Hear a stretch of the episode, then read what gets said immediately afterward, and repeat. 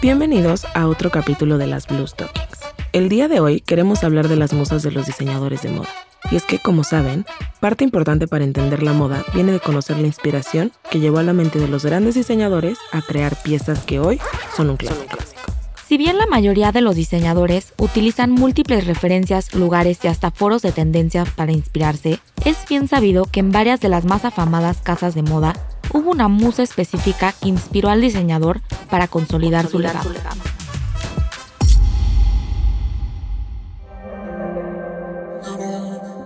Para comprender la dinámica entre musa y artista, debemos hablar de mitología griega. Las musas eran estas divinidades femeninas, mujeres que inspiraron a poetas, músicos y artistas para que la creatividad fluyera. Fueron nueve musas las que terminaron registradas en los libros de historia. Según la mitología, las hijas de Zeus y Nemocine comenzaron su vida como ninfas, que se manifestaban como susurros en los oídos de quienes las invocaban. Fue el poeta y filósofo Hesiodo quien las bautizó como las nueve musas. Calíope, musa de la bella voz, Clio, la musa de la historia, Erato, la musa de la poesía lírica amorosa, Euterpe de la música, Melpómene, musa de la tragedia y el teatro, Polimnia, musa de los cantos sagrados, Terpsícore, la que deleita de la danza, Talía era musa de la comedia y de la poesía bucólica y Urania, musa de la astronomía. No obstante, existe una figura más que hace falta mencionar, y nos estamos refiriendo a Safo de Lesbos, que fue considerada por el filósofo griego Palatón como la décima musa. Safo fue una poetisa que consiguió un importante papel en la literatura del momento gracias a sus poemas de contenido amoroso. Los artistas de la antigüedad creían que las musas les presentaban los sucesos que luego relatarían en sus poemas o en cualquiera de sus obras. Por eso, no dudaban en invocarlas, ya que consideraban que su poder los inspiraría en su trabajo creativo. Con el tiempo, se dejó de creer en las musas como entes divinos, pero hoy en día, la noción de musa aún permite hacer referencia a aquellos misterios de la inspiración que resultan difíciles de explicar. Una musa puede ser simplemente alguien que despierta pasiones en el artista, quien decide plasmar sus emociones a través de sus creaciones, o sea, básicamente la fuente de inspiración para un artista. Muchos son los artistas que a lo largo de la historia han dejado patente quiénes eran sus musas y en ese sentido la moda no se ha quedado atrás. Sin embargo, es difícil precisar exactamente cuándo las musas se convirtieron en una parte tan importante del discurso de la moda y el objeto de nuestra fascinación colectiva. Los diseñadores talentosos y las mujeres que los inspiran han sido parejas especiales en la historia de la moda y hoy queremos mencionar algunas de ellas. ¿Recuerdan el pequeño vestido negro que se puso Audrey Hepburn en Breakfast at Tiffany's? Reconocido como uno de los vestidos más emblemáticos de la historia del cine, fue la oda del diseñador Givenchy a la actriz, su musa durante casi una década. La prenda aparece en la escena de apertura del éxito de 1961.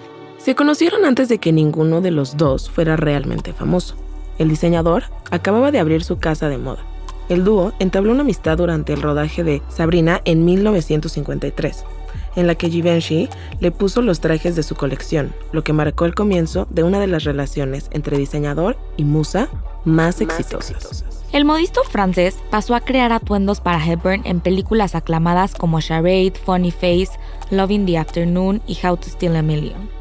Se dice que desde 1955, Audrey exigió, por contrato, que fuera su ya muy amigo Givenchy quien la vistiera en sus próximas cintas, pues citando a Hepburn, ella solo en sus prendas se sentía ella misma.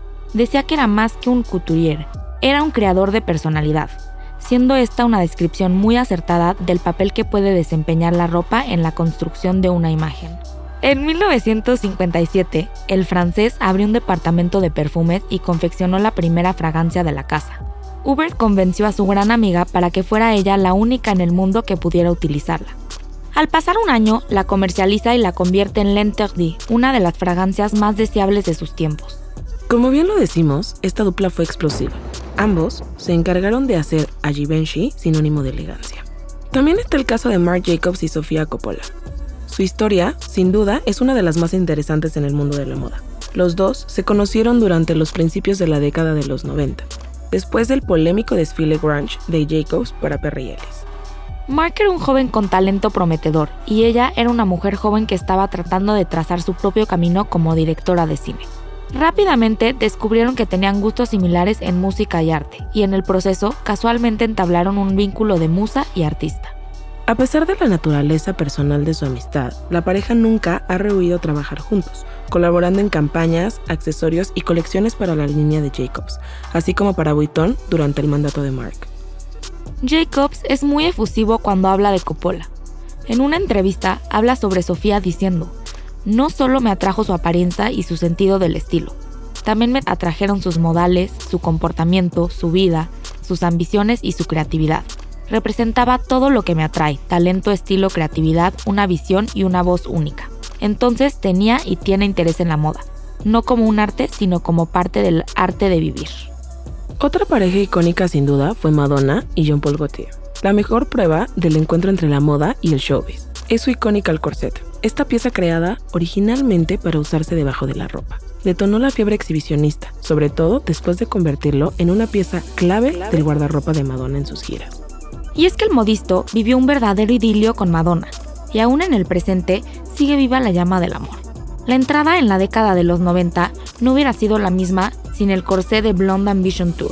Años de destierro desempolvados por obra y gracia de Gaultier y la cantante. El corsé pasó de 0 a 100, llegando a ser hoy una pieza emblemática del diseñador y sobre todo dentro de la historia de la moda. Lo mismo que sus nombres Jean Paul y Madonna. Empoderar a la mujer de forma escandalosa fue el motor del discurso de ambos. De igual manera, podemos mencionar algunas musas y herederas de la moda, como es el caso de Daphne Guinness. Daphne nació en 1967, como heredera directa del cervecero irlandés. Ella jamás ha sido una mujer común, desde su característico pelo a rayas platino hasta sus notorios zapatos de plataforma de más de 20 centímetros o su colección de alta costura para morirse y sus increíbles joyas de diamantes, Guinness es la imagen misma del estilo personal enrarecido. Los veranos de su infancia transcurrieron en Cadaqués, con Salvador Dalí y Man Ray. ¿Acaso esa temprana influencia artística fue lo que la hizo tan avant-garde? Y es que fue el diseñador Alexander McQueen quien citó a Guinness como su musa, y ella ha usado una gran cantidad de sus extraordinarios looks a lo largo de los años. Hoy en día es una dedicada coleccionista de su obra y de la moda de vanguardia.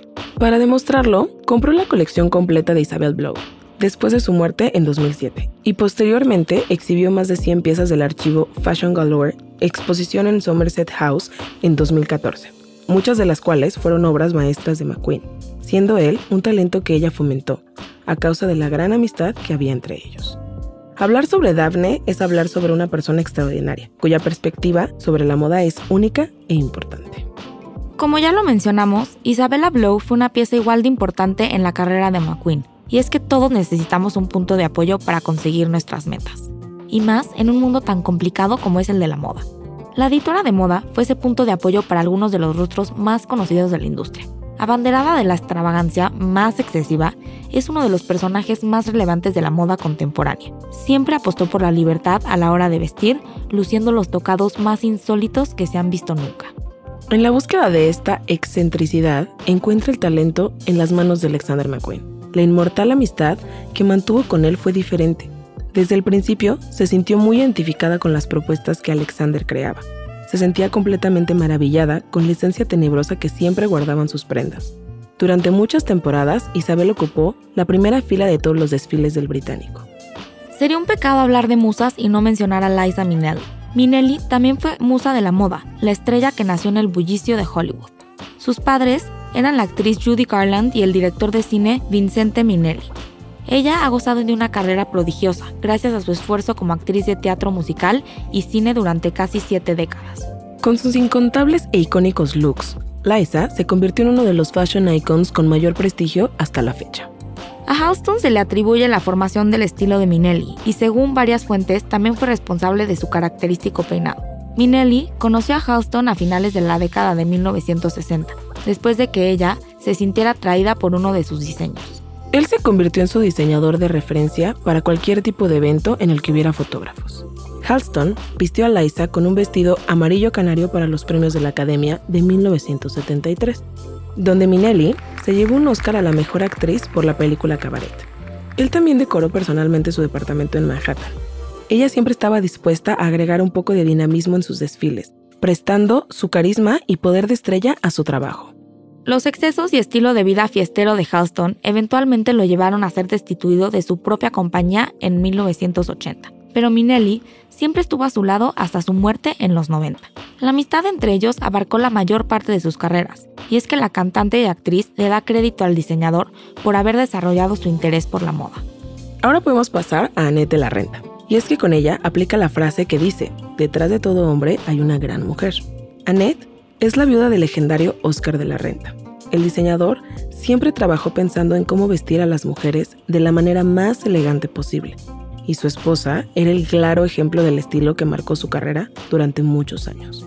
Ella se ha hecho un nombre por sí misma como filántropa y socialité y fue reconocida en el Salón de la Fama de la lista internacional de mejor vestidas en 1973. Sorpresivamente, entre sus diseñadores favoritos, además de su esposo, podríamos encontrar a Yves Saint Laurent y Carolina Herrera. Como hemos repasado, el papel de las musas en la vida de los diseñadores juega un papel esencial dentro de la historia de las casas de moda. Encabezando esta lista, podemos de igual manera mencionar a Dior. Fue el diseñador quien en la búsqueda de devolverle la feminidad a la mujer a través de sus modelos, encontró una de las siluetas más icónicas, el New Look, ajustando las cinturas, marcando los pechos y alargando las faldas. En su época fue tachado de retrógrado por imaginar a la mujer flor al finalizar la Segunda Guerra Mundial, una época en la que se valoraban los diseños austeros y los modelos más andróginos para una mujer que luchaba por sus derechos sociales. Cada diseñador necesita su musa, y en el caso de Christian Dior, él se enriqueció de distintas mujeres que lo inspiraron en su carrera. Madeleine Dior es un personaje primordial, es la madre del diseñador, con ella compartía su fascinación inagotable por los jardines y las rosas, elementos de la naturaleza que fueron claves en la confección de sus prendas y el diseño de sus delicados perfumes.